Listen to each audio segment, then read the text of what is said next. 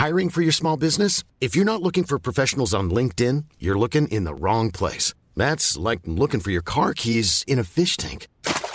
LinkedIn helps you hire professionals you can't find anywhere else, even those who aren't actively searching for a new job but might be open to the perfect role. In a given month, over 70% of LinkedIn users don't even visit other leading job sites. So start looking in the right place. With LinkedIn, you can hire professionals like a professional. Post your free job on linkedin.com slash people today.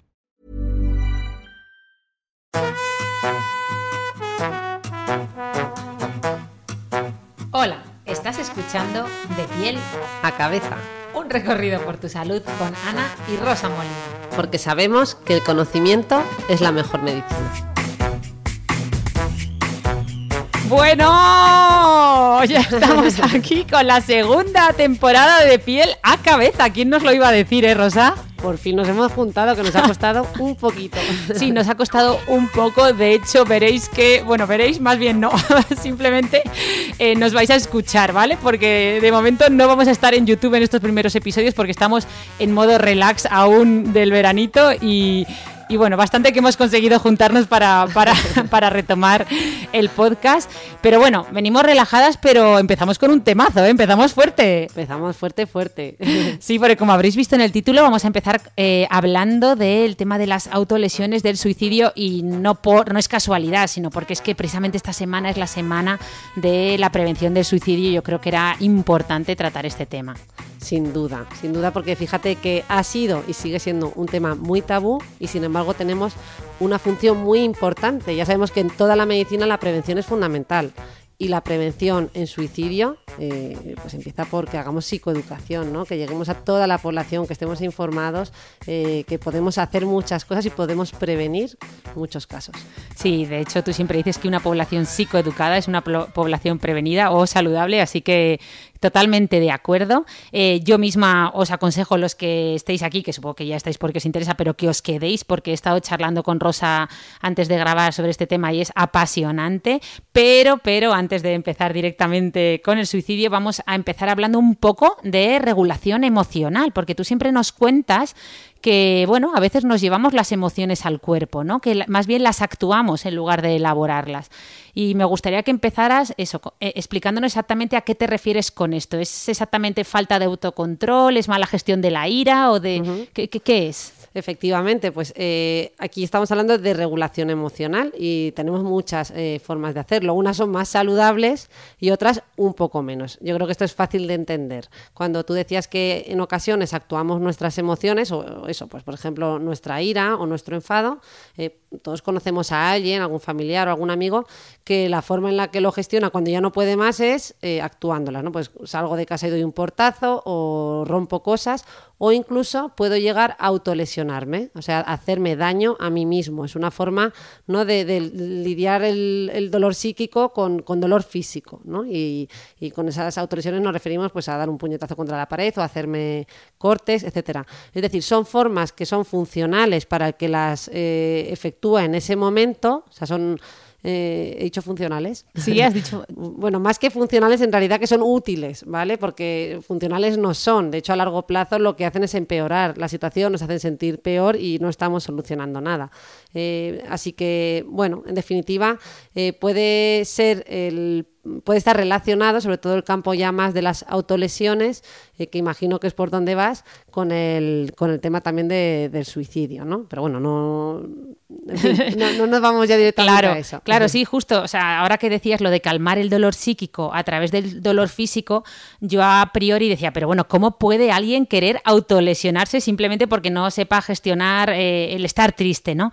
Si eso va en contra de la vida, pero al final me he puesto a reflexionar, digo, bueno, pero si es que hasta tú lo haces, ¿no? O todos lo hacemos de alguna manera, por ejemplo, cuando estás eh, eh, con, tienes estrés, eh, no quiero decir ansiedad, porque ya sé perfectamente diferenciar el estrés de la ansiedad gracias a ti, pero bueno, estás triste o estás estresado y te pones, a, te, pones a comer un montón, ¿no? Le haces daño a tu cuerpo, es una forma de autolesión, entiendo, o al revés, o dejas de comer, claro, ¿no? O sea, a menor escala, sí, sí, Sí, a menor escala es una forma, ¿no? de no cuidarte y de hacerte daño Eh, de hecho, he mencionado el tema de los golpes, las que, los cortes, quemaduras también sería una forma de autolesionarse y siempre incluimos eso, eh, por ejemplo, beber ah, o, consumir tóxicos en exceso.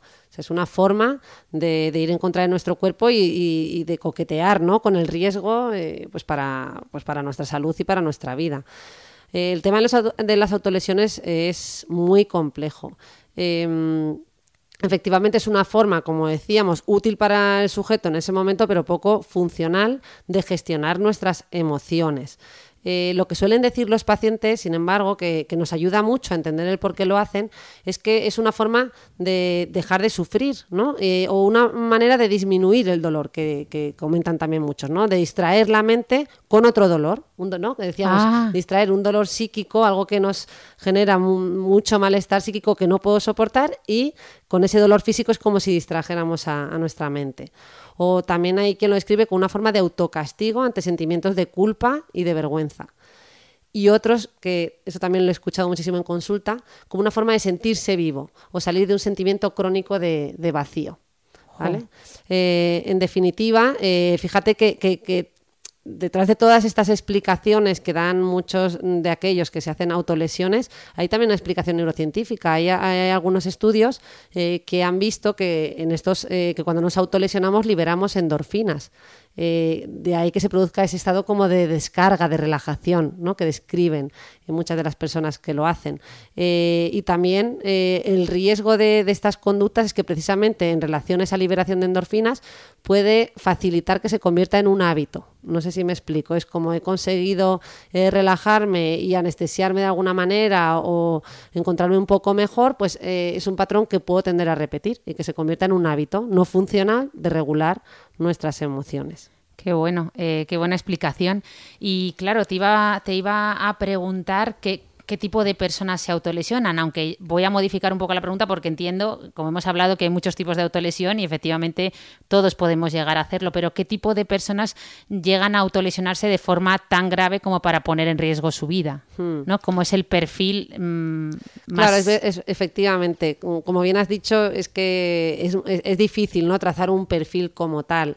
Eh, desde luego, mm, sí que podemos ver como patrones repetidos en personas, imagínate, pues que han tenido antecedentes traumáticos en la infancia y, que la forma en la que han aprendido a regular sus emociones, eh, pues no ha sido a lo mejor la idónea y, esta es la, única que han encontrado, ¿no? Para convivir eh, con un dolor que, que les desborda. En el caso de las consultas de salud mental, pues más en concreto las de psiquiatría, vemos las autolesiones mucho en el trastorno límite de la personalidad que es un ah. tipo de trastorno de la personalidad que atendemos y que una de las características eh, que presentan es esa tendencia a autolesionarse, incluso ¿no? a pensar en, el suicidio. Pero bueno, efectivamente, como bien decías, lo podemos ver eh, también en múltiples, eh, o sea, no podríamos trazar un perfil de personalidad como tal. Eh, si es esa la pregunta, eh, que nos haga eh, pues un poco prever que, va a haber autolesiones. ¿no? podríamos hablar ya más de aspectos más nucleares, como hemos comentado, ¿no? pues esa, a lo mejor el haber tenido eventos traumáticos en la infancia que te pueda predisponer a hacerlo, etcétera. Claro.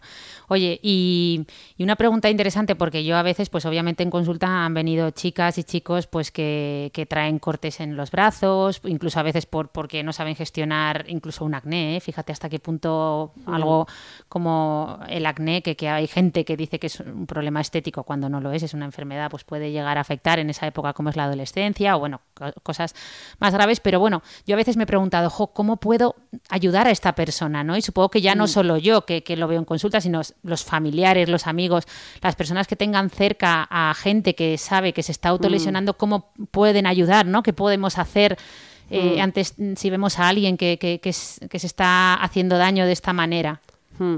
Bueno, yo creo que aquí el primer mensaje de todos siempre es eh, bueno tratar de, escuchar a esta persona eh, o más que escuchar muchas veces invitarle a hablar porque entiendo que las situaciones que tú describes a lo mejor lo hemos visto eh, pero no, no, no nos ha contado espontáneamente nada. Entiendo que, que será alguna de las escenas que, estás proponiendo. Entonces, eh, ahí, sin alarmarnos en exceso, sin asustarnos, eh, pues tratar de preguntarle a esa persona pues qué ha pasado, si puede contarte un poquito más sobre eso, si es que preguntarle si, si, se ha encontrado mal últimamente.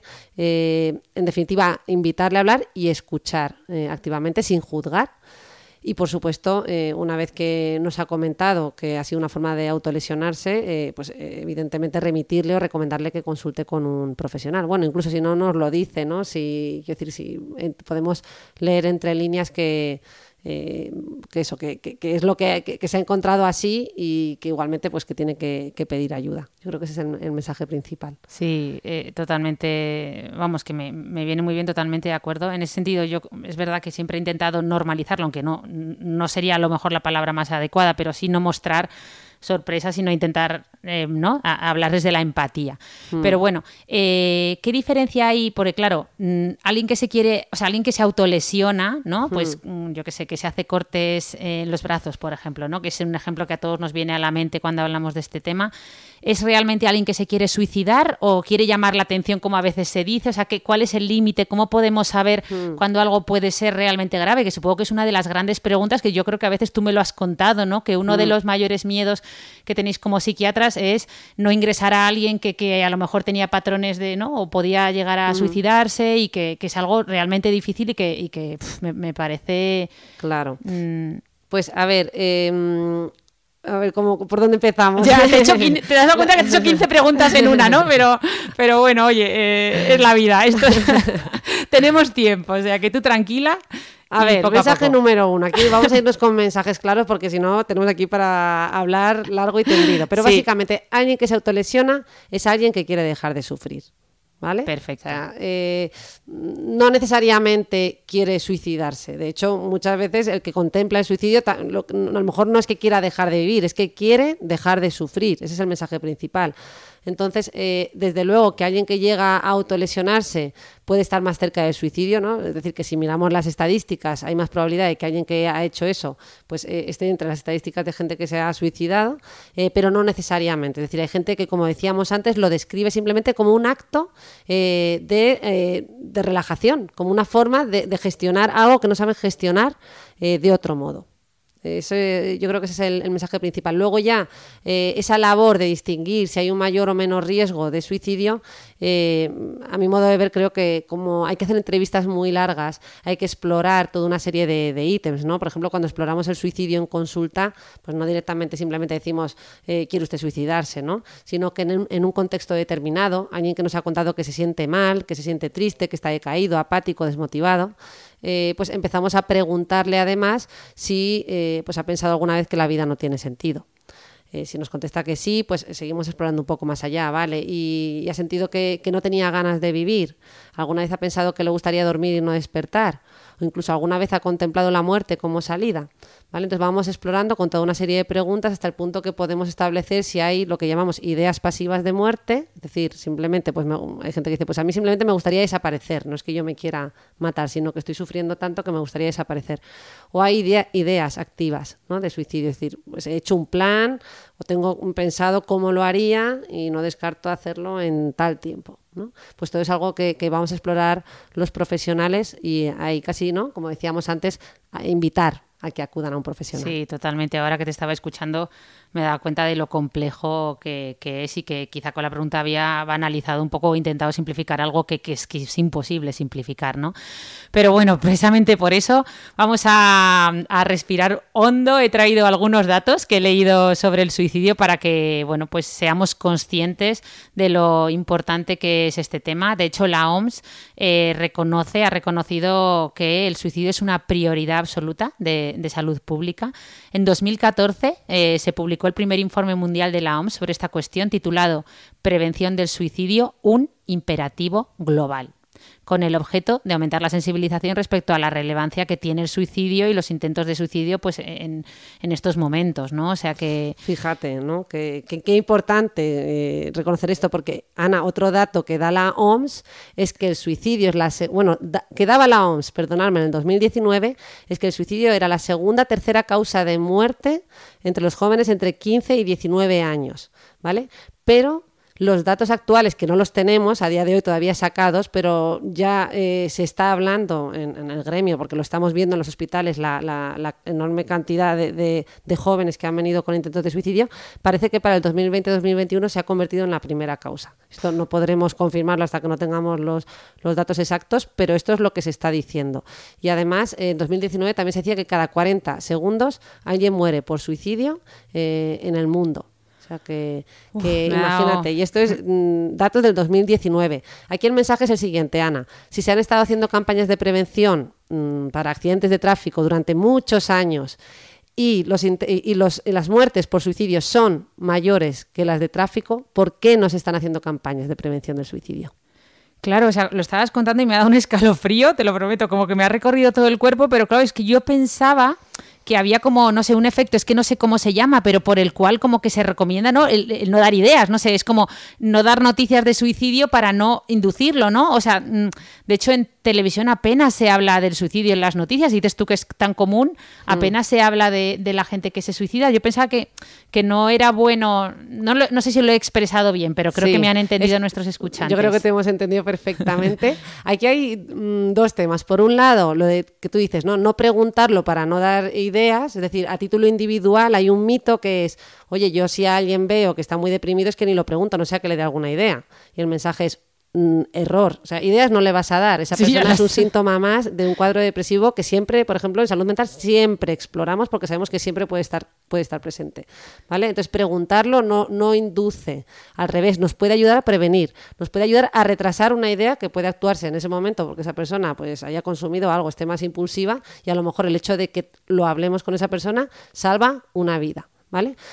Pero en cuanto al tema de los medios de comunicación, que es otro que es eso pues otro apartado podríamos decir efectivamente eh, no se sacan todos los suicidios que se están dando continuamente en el mundo en la televisión. Y esto es porque eh, tiene que ver con el efecto Werther que, eh, o efecto copycat o efecto contagio que es a lo que tú te referías. El efecto Werther recibe su nombre del protagonista de la novela Las penas del joven Werther de Goethe fíjate de 1774 en el que el protagonista termina suicidándose al recibir el rechazo de su amada pues bien, junto con la popularización de esta novela, lo que se vio es que el suicidio aumentó enormemente entre los jóvenes, es decir, hubo un efecto imitación. De ahí que todos estos datos se hayan evitado, eh, bueno, se sigan evitando en los medios de eh, comunicación. Pero claro, aquí lo que estamos reivindicando es que existen formas eh, de presentar la información de una manera más adecuada, de una manera más sana, sin tabúes. porque de esta manera Ryan Reynolds here from Mint Mobile. With the price of just about everything going up during inflation, we thought we'd bring our prices down. So to help us, we brought in a reverse auctioneer, which is apparently a thing.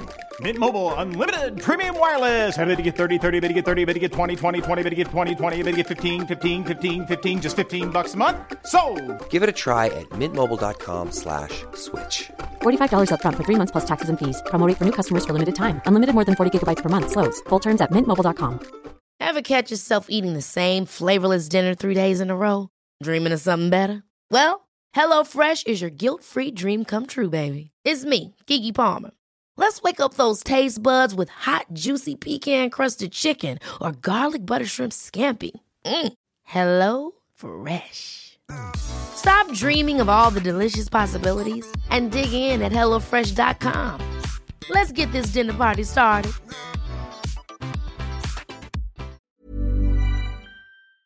Podemos ayudar eh, pues eso, a frenar eh, y a dar alternativas a esa muerte como salida, porque al final es una salida, como decíamos, es una forma de, dejar de sufrir.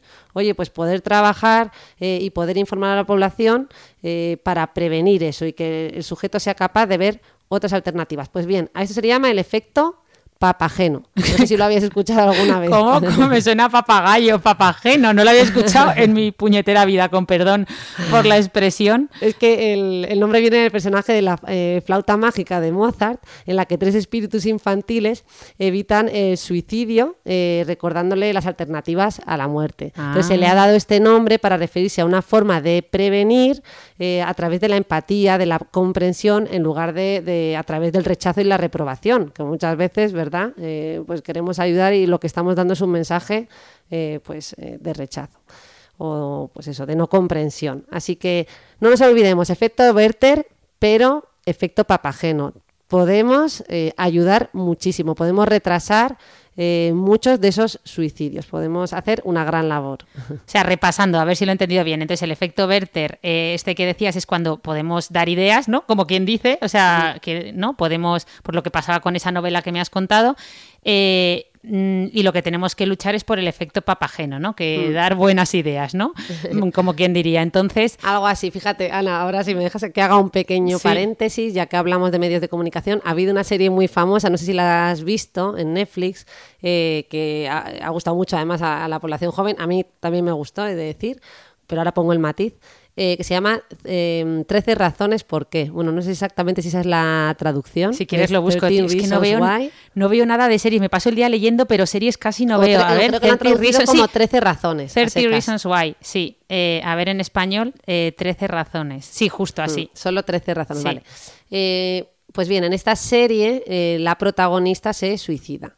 Y lo que ha sucedido, eh, y, lo que, básicamente es que es una serie muy chula, la verdad que, que engancha y es bonita y tal, pero eh, el- la forma en la que han abordado el suicidio, pues a muchos profesionales no nos ha parecido adecuada. Porque lo que hacen es romantizar mucho la figura de la protagonista, ¿no? Ah. La, la rodean como de un halo especial, casi que te resulta hasta atractivo, eh, ¿no? Y- Sí, como en el amor romántico, tipo Romeo y Julieta, cuando mueren, lo que parece que por es. amor todo es posible, ¿no? Pues lo mismo con el suicidio. Buah. Eso es. Entonces, eh, vamos, han tenido hasta que modificar una parte de la serie para que eh, eso, evitar eh, algo que no, está, no se ha tratado de manera adecuada, ¿no? Así que, bueno, Jo, pues pues muy interesante, eh, porque además el lema de este podcast, que no se nos olvide, es que el conocimiento es la mejor medicina. Entonces, yo creo que de este tema hay que hablar, por eso estamos aquí hoy. Eh, pero ya que vamos a hablar, eh, cómo podemos inducir ese efecto papageno y hablar co- en condiciones, es decir, cómo podemos hablar de este tema, qué pautas podemos darle a alguien que a lo mejor tiene ideas de suicidio, bien porque seamos comunicadores, periodistas, porque seamos médicos, pero darlas bien, en condiciones. Cuéntanos. Vale, bueno, eh, a modo de medios de comunicación, yo creo que se está haciendo ya y estamos en ello. Y tú y yo casi estamos también, ¿no? Porque este es un podcast y en el que estamos acercando ese conocimiento a la población. Esto ya es una medida de prevención, ¿vale? Sí. A título individual, si nos encontramos con alguien que está contemplando el suicidio como salida o que sospechamos que lo está pensando, pues como siempre hemos dicho, lo primero de todo es siempre invitar a pedir ayuda. Eh, sobre todo si no sabemos, si no nos vemos capaces de abordar el tema con esa persona, eh, pues ya está. Pues no sé qué decir, pero de verdad, por favor, pide ayuda, ¿vale? Ese yo creo que es lo más importante de todos. Eh, recordar a esta persona eh, que, que no debemos actuar impulsivamente, porque esa es la realidad. Cuando estamos muy enfadados, ¿no? que todos lo hemos experimentado, actuamos a veces de manera irracional. Pues lo mismo cuando estamos muy mal en una situación en la que sentimos que estamos sin salida. Pues recordar que, que- que las cosas, realmente las decisiones no se toman en los momentos en los que estamos muy mal, porque ahí podemos actuar impulsivamente. También recordar que las ideas de suicidio, que esto no lo pensamos habitualmente, son y suelen ser pasajeras.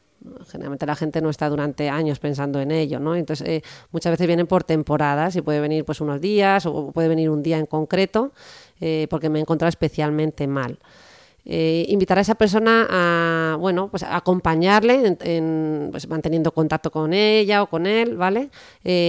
In- informarle que trate durante estos momentos en los que se encuentra peor, que no trate de hacer cosas difíciles o cosas que no se le den bien o que no se enfrente ante situaciones que puedan ser conflictivas, porque pues en ese momento que está en una crisis, ¿no? en una crisis vital, vamos a llamarle, o en esa situación de malestar, pues podemos empeorar eh, las cosas y más bien invitarle a hacerle a hacer cosas que le hagan sentir bien. Fíjate que son cosas un poco sencillas y de sentido común, no estamos aquí diciendo nada nuevo, pero oye, es que a veces merece la pena recordarse estas cosas porque como son temas tabú y temas que nos dan tanto miedo, eh, pues la gente no sabe qué decir. Pues fíjate que hay muchas, ¿verdad? Eh, podemos eh, ayudarle a hacer un, plan de acción en caso de que esas ideas se repitan. Pues oye, ¿qué vas a hacer la próxima vez que esto ocurra? ¿A quién vas a llamar? Vamos a ver tus personas eh, de primera llamada. ¿Tienes el teléfono también de, urgencias? ¿Tienes el teléfono eh, de la esperanza que existe que se sigue llamando y que pueden ser también de mucha ayuda? Eh, en definitiva, pues estar ahí, ¿no? Acompañarle, escuchar y todas estas estas cositas que hemos ido comentando.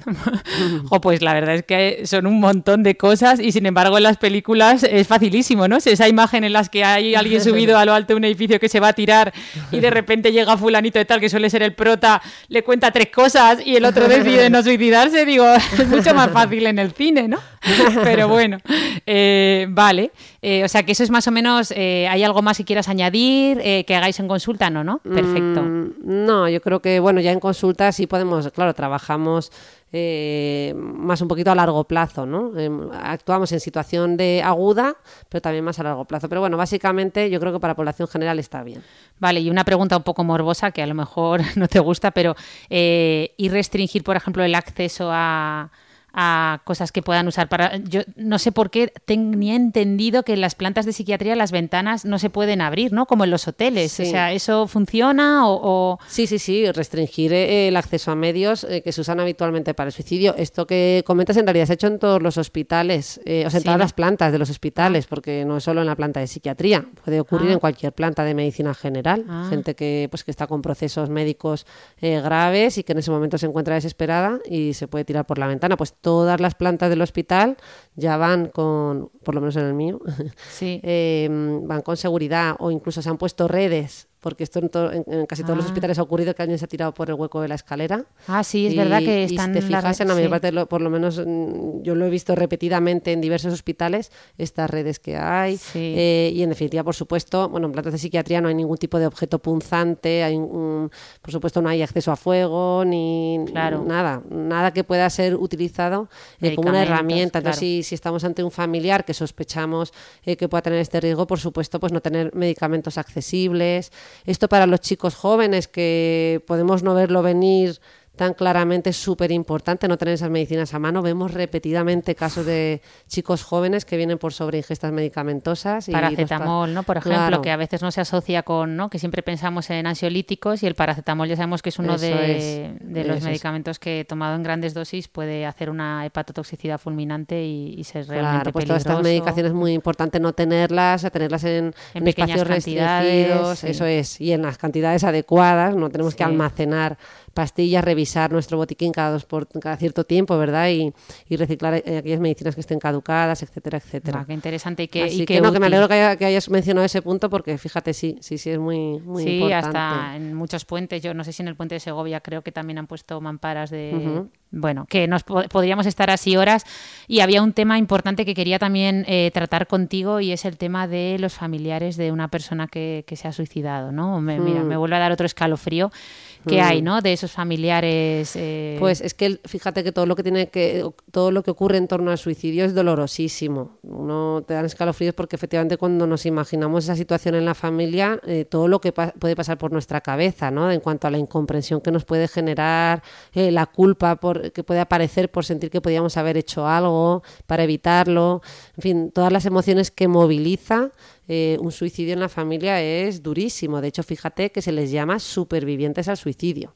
o sea, a los familiares se les llama supervivientes. Efectivamente. Oh. Efectivamente, esto si, si consultáis guías eh, para la prevención del suicidio, que de hecho lo recomiendo ya aquí, queda dicho, porque tenéis muchas accesibles, eh, por suerte ahora todas en Google, en PDF, que Ay, las pueden bien, descargar, qué guías de bien. prevención del suicidio, guías para supervivientes, guías para profesores, para familiares, podéis encontrar todo tipo de información accesible ya a través de... Les de podríamos dejar alguna, ¿no? Un par Sí, de ellas así más importantes en las sí, notas del podcast, ¿no? Podemos dejar, Perfecto. sí, efectivamente, así, así lo hacemos. Yo creo que, Vale. eh, que va a gustar y que es importante. Oye, eh, sí, ahora que hablabas de familiares, me estaban veniendo a la película, o sea, la película a la mente, pues eso, películas y libros que tratan el tema del suicidio.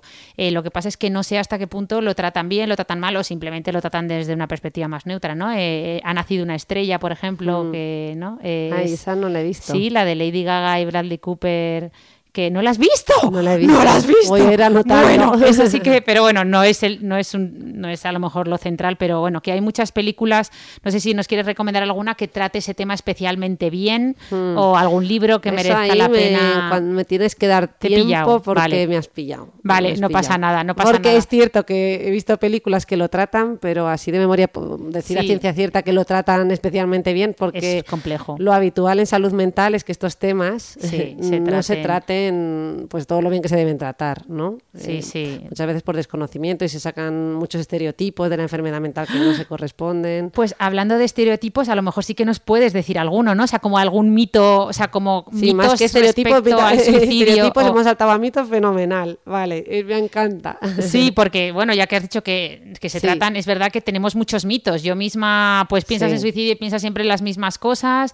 Entonces, eh, pues, pues eso, cuéntanos alguno así que te venga a la mente. Hmm. Bueno, uno lo has mencionado ya, que es el de hablar del suicidio puede inducir al suicidio. Error, ¿vale? Esto es un Perfecto. mito. Hay que hablar, hay que Hay que hablarlo con la persona. Si lo estamos sospechando, nada de evitar la conversación o irnos por otro lado. Tranquilamente, eh, invitarle a que hable, em, preguntarle por cómo se ha sentido, eh, si es que ha estado muy triste, muy decaído, y ir progresando un poquito eh, si no sabemos cómo abordarlo, pero hablarlo, ¿vale? Y escuchar. Perfecto.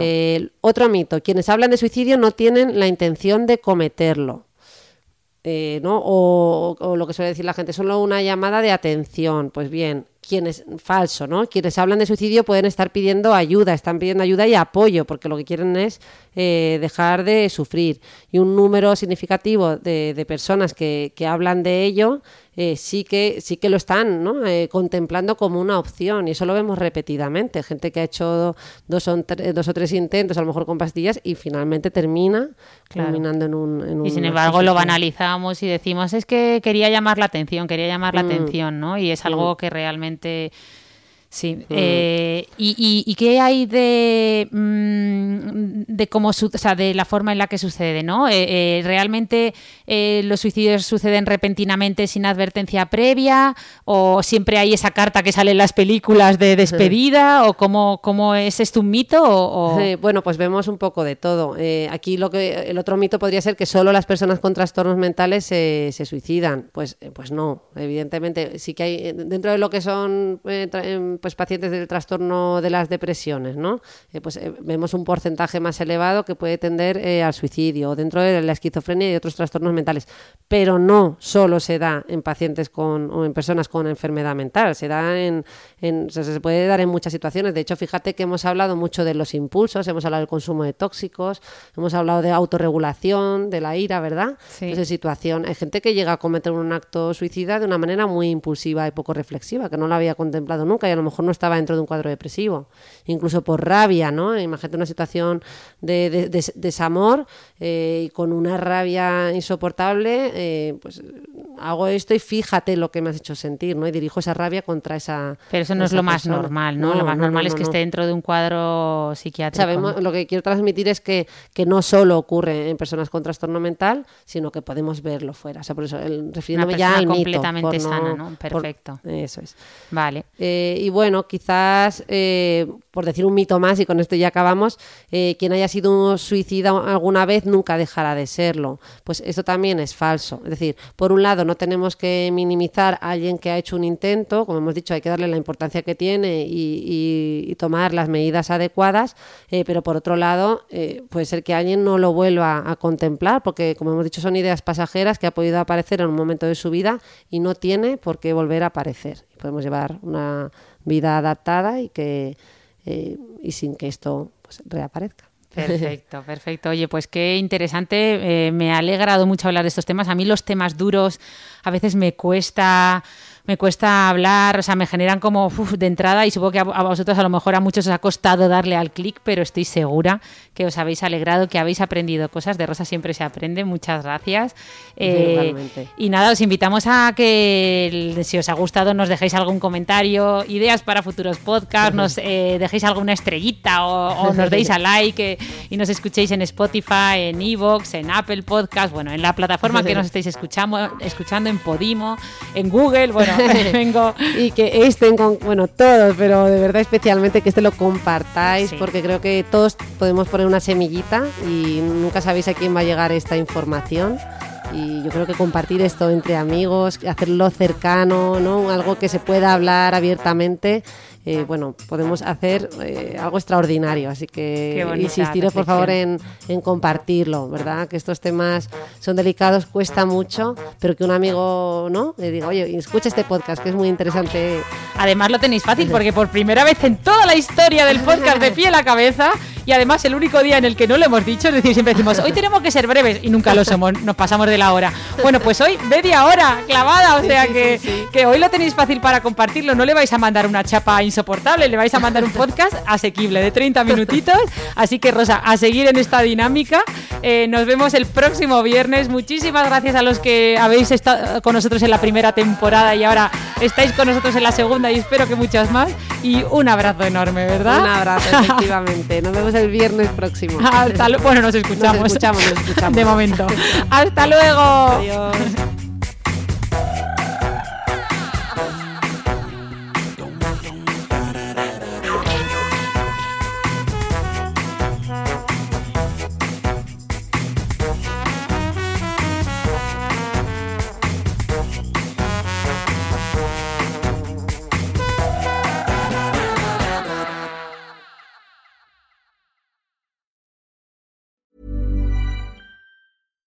When we're on a budget, we still deserve nice things. Quince is a place to scoop up stunning high-end goods for 50 to 80% less than similar brands. They have buttery soft cashmere sweaters starting at $50, luxurious Italian leather bags, and so much more. Plus, Quince only works with factories that use safe, ethical, and responsible manufacturing. Get the high-end goods you'll love without the high price tag with Quince. Go to quince.com slash style for free shipping and 365-day returns.